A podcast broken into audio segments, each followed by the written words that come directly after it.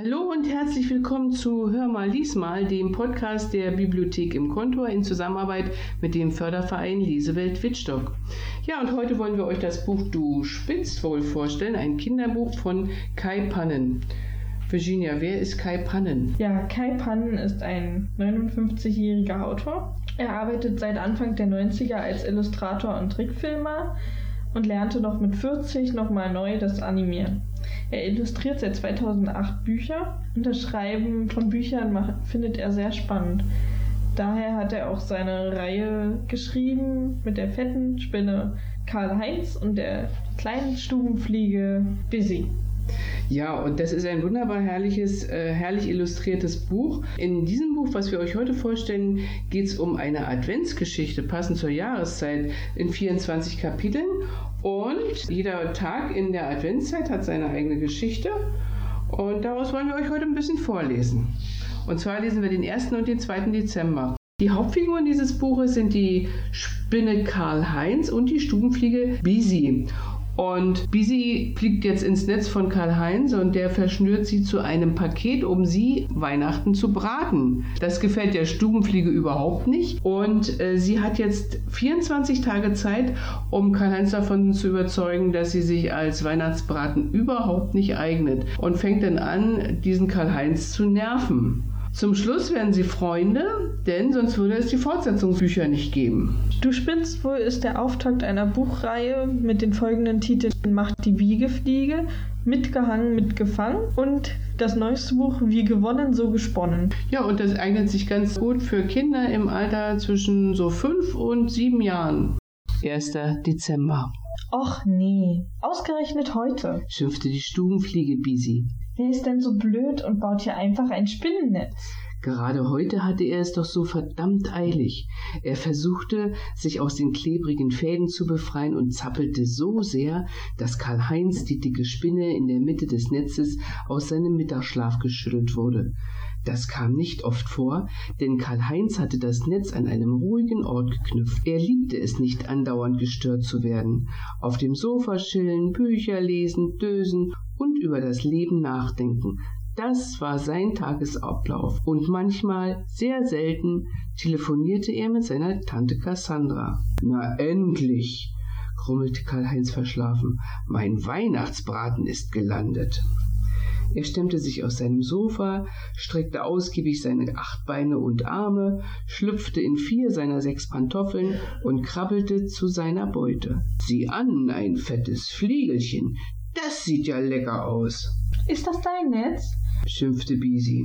Wenn ja, verlange ich, dass du mich auf der Stelle losmachst. Und die Reinigung kannst du auch bezahlen, wenn man diese Klebefäden überhaupt noch rauskriegt. Doch Karl-Heinz hörte gar nicht zu. Er zog ein großes Knoll Spinnenfäden aus der Tasche und wickelte Bisi damit von oben bis unten ein. Muss das sein? Ist das überhaupt erlaubt? Ich kann mich gar nicht mehr bewegen.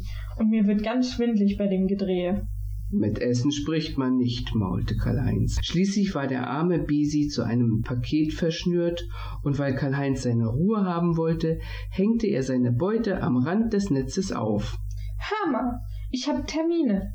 Termine, wenn du weißt, was ich meine.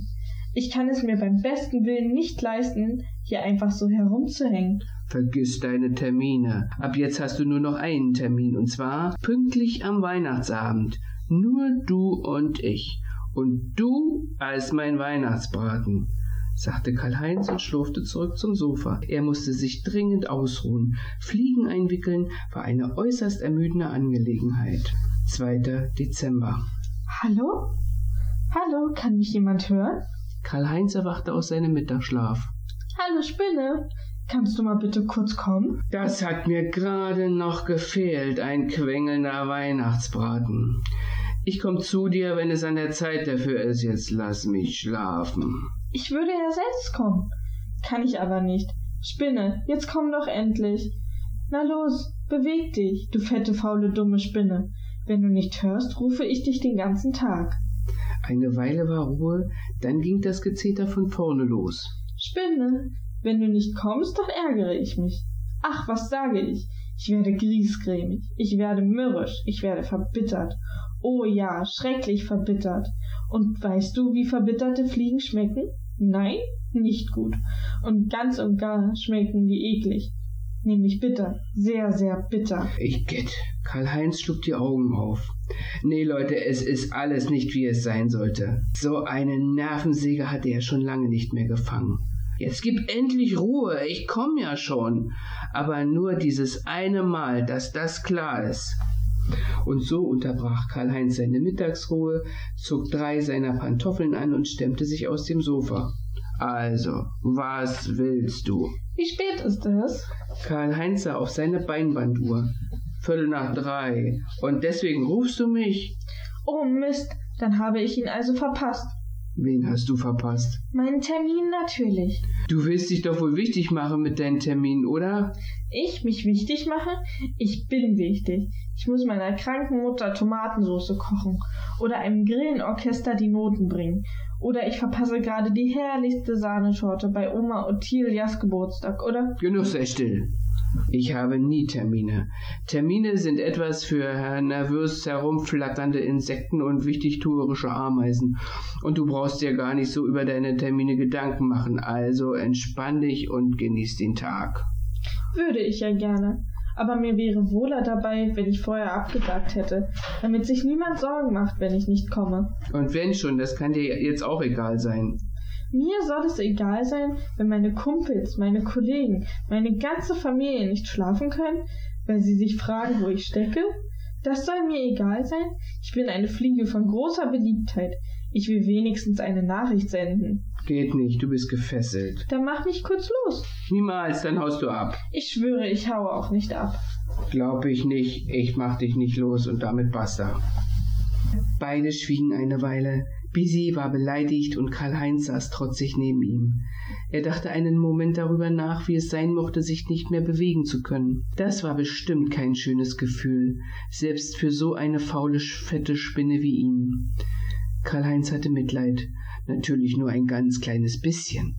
Also gab er sich einen Ruck und sagte, Du kannst mir ja was diktieren und ich schreibe es für dich auf. Das würdest du machen, Spinne?